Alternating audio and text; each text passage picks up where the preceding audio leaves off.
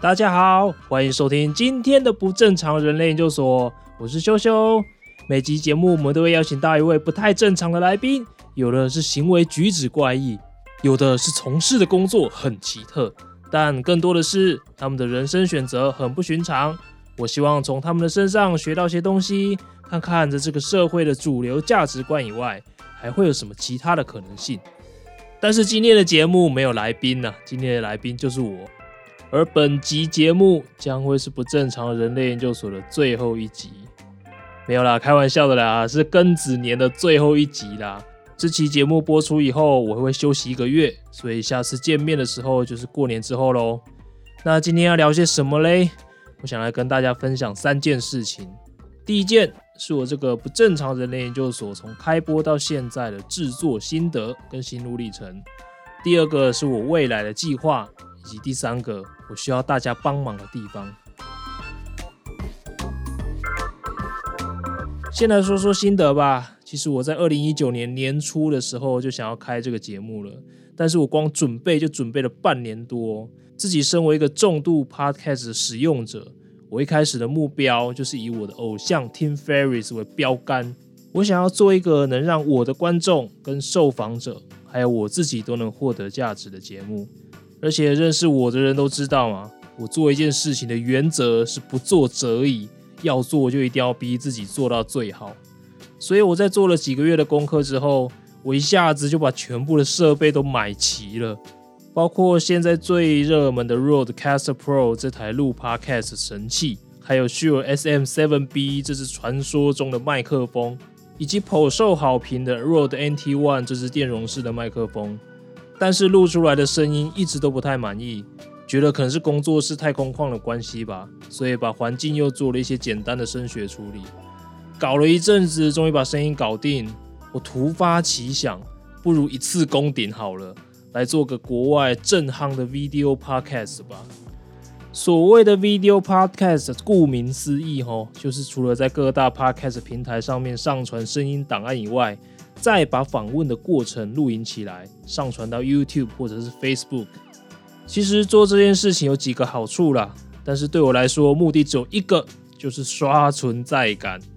大家都知道嘛，现在 Podcast 平台比较没有像 YouTube 那样的推荐机制，所以刚开始经营的节目很难被看到。把影片上传到 FB 跟 YouTube 上，是我觉得最有效的宣传方式。虽然说还不知道会花多少时间跟精力。反正我投资了近百万的器材放在那边闲置一秒钟都是浪费，正好拿来多加利用，所以我把手边的机器全用上了哦，一次架了三台相机，我跟来宾各一台，另外一台就放在电动滑轨上动来动去拍全景，酷吧？但是我一个边缘阿宅哈，没有人帮我嘛，什么都得自己来，算一算，我一个人要操作五台装置哦。我的第一个来宾邀请的是很熟的好朋友蓝白托，因为这样如果过程出嘴得重录的话，他看在朋友的份上应该会原谅我。没想到第一次的访问竟然就这样顺利完成了。虽然事后蓝白托说他觉得我看起来蛮冷静的，但是我当时内心实在错的要死。接下来一次又一次的练习之后，就越来越驾轻就熟了，也越来越能投入在跟来宾的对话当中。虽然说我都会事先拟访纲嘛。但是如果我有听到有趣的事情，或者值得继续挖下去的故事，我就会把访纲抛下追问下去。而这个是需要高度的专注跟聆听能力的。访谈录完之后，痛苦的后置才要开始。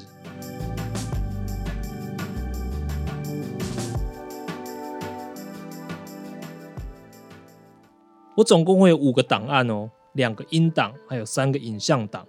我会先用 Adobe 的 Audition 将两个音档先分别做处理，大概的程序是先做 Normalization，再用 Compressor，然后再 Normalize 一次，之后就 Denoise、Deesser、De-Reverb 给它加上去，然后最后再上点 EQ。我跟来宾的两个音轨我都会各自处理完，之后再混音起来，听听看两个人的音量是不是很相近，最后再输出，并且进行 Loudness Normalization。然后我会把音档跟三个影像档全部汇入 Premiere Pro，同步成一个多相机的影像档，开始从头到尾看一次，一边看一边随着说话的对象切换画面，如果同一个画面停太久，我就会适时切换到全景画面，多一些变化。除了切换画面以外，我也会在不破坏自然对话感的前提之下，剪掉一些语助词或者是空白。剪完了之后，我会撰写节目开头的简介跟结尾，就是 introduction 跟 outro，然后录音。处理完之后，再加到完整访谈的前后，然后配上音乐，整个节目的音档制作才算是大功告成。但是我做的是 video podcast 嘛，那影片的部分嘞？影片要做的事情就更多了。我当初想啊，一个多小时的采访影片，谁要看啊？不如把完整的影片依照访谈的问题切成若干个小影片，每个影片再加上标题跟叙述，然后配上缩图之后，我的 YouTube 频道跟 FB 粉丝专业不就每天都会有新影片了吗？日更呢，超强的。那实际执行下去成效如何呢？结果在第三集访问白坤和那一集就中奖了诶，在那一集访谈中，我跟小白聊到他为什么不上大学的前因后果。我把这段对话做成影片之后，标题是这样写：从小成长在一个充满爱的家庭，爸妈放任他不念大学的原因超级奇葩。哦，结果那一阵子小白发布了一支影片，叫做《爸爸被革职的那天》，他以为爸爸将要被资遣。所以就拿着相机去跟着爸爸工作一天，然后把整个过程拍下来，内容超级的真实感人，获得超广大的回响。那 YouTube 的推荐机制就把我这个访谈影片推荐给看过他那一支影片的观众。啊，大家来想一下哦，如果你刚看完了一对父子相处的故事，大受感动，然后系统又推荐给你这个爸爸如何教育儿子的影片，你会不会想看？所以我这支影片流量就上来了。两个礼拜内点阅就破了两万，帮我赚两百多个订阅者。那时候我的订阅数还没有破千呢，所以真的是蛮补的。听到这里，你可能会好奇，我这样子从头到尾弄一集节目，到底要花多少时间呢？这个也是我一开始最在意的点，因为我只有一个人嘛，而且我的创作主力还是想放在影片上面，所以无法花太多时间在这件事情上。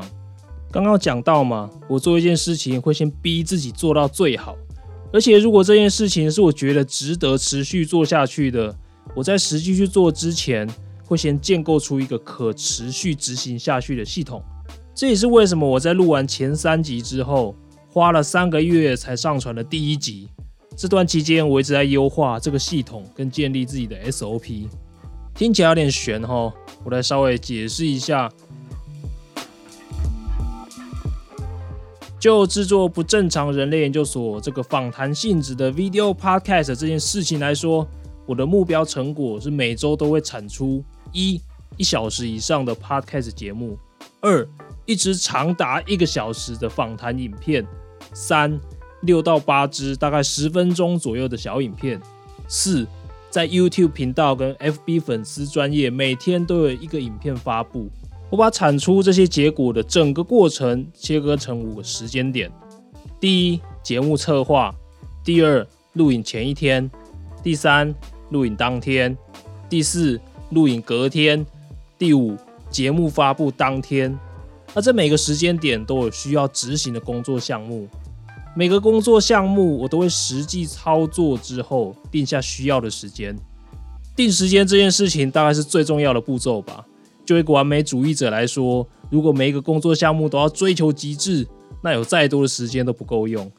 举例来说好了，我在节目企划阶段中，其中一个工作项目是收集资料跟拟定访纲。我自己定的工作时间是三到六颗番茄钟，大概就是一小时半到三小时啊。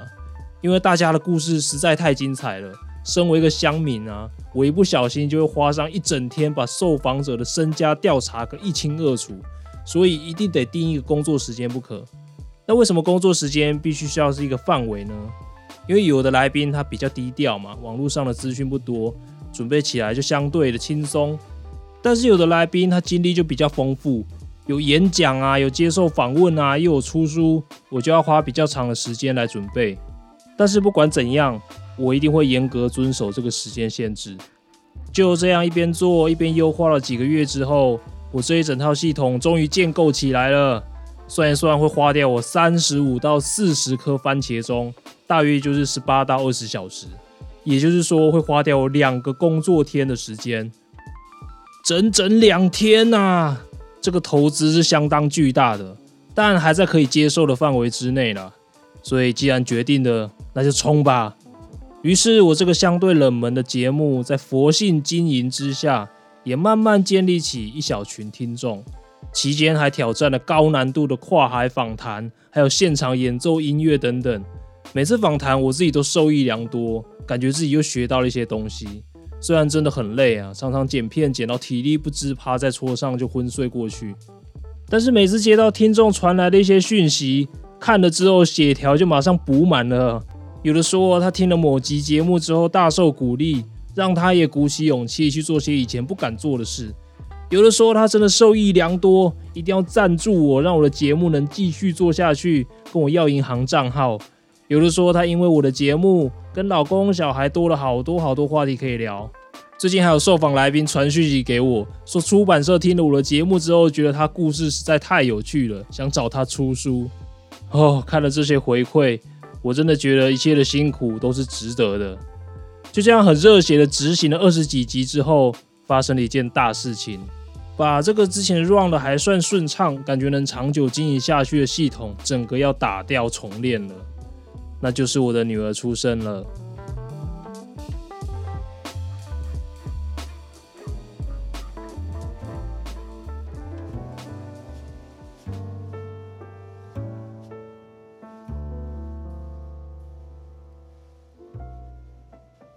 这对一个几乎没有长辈支持的新手爸妈来说，真的是一个全新的体验呢。作息大乱、睡眠不足，这些都是基本的。对一个凡事喜欢追根究底的阿宅老爸来说，又花了很多时间去研究育儿相关的海量的资讯。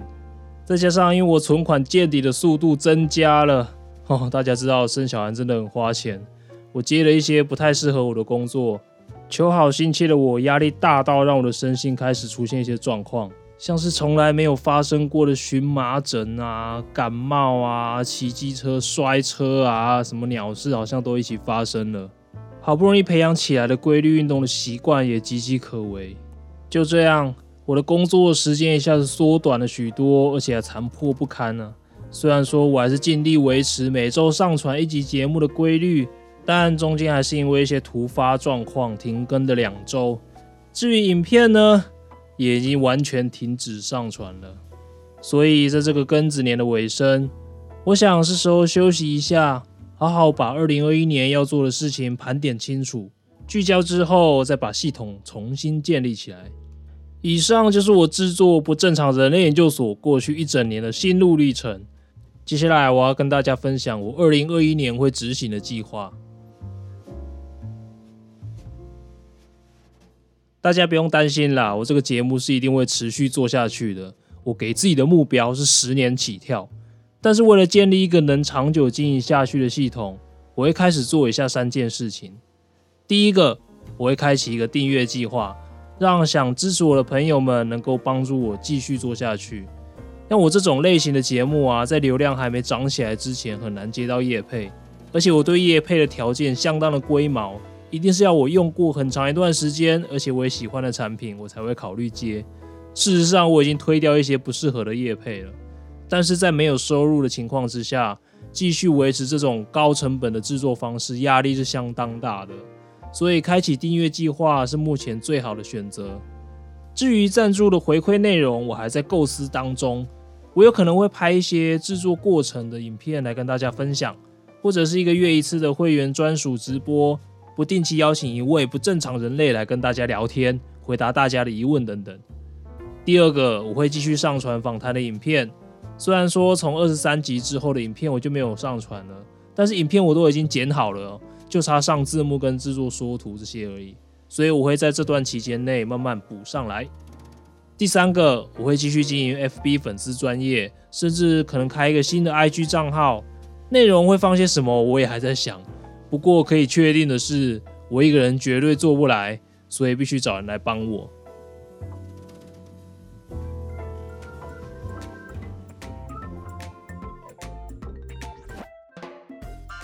最后，我真的很感谢有听到这边的朋友，你们是真正的铁粉啊！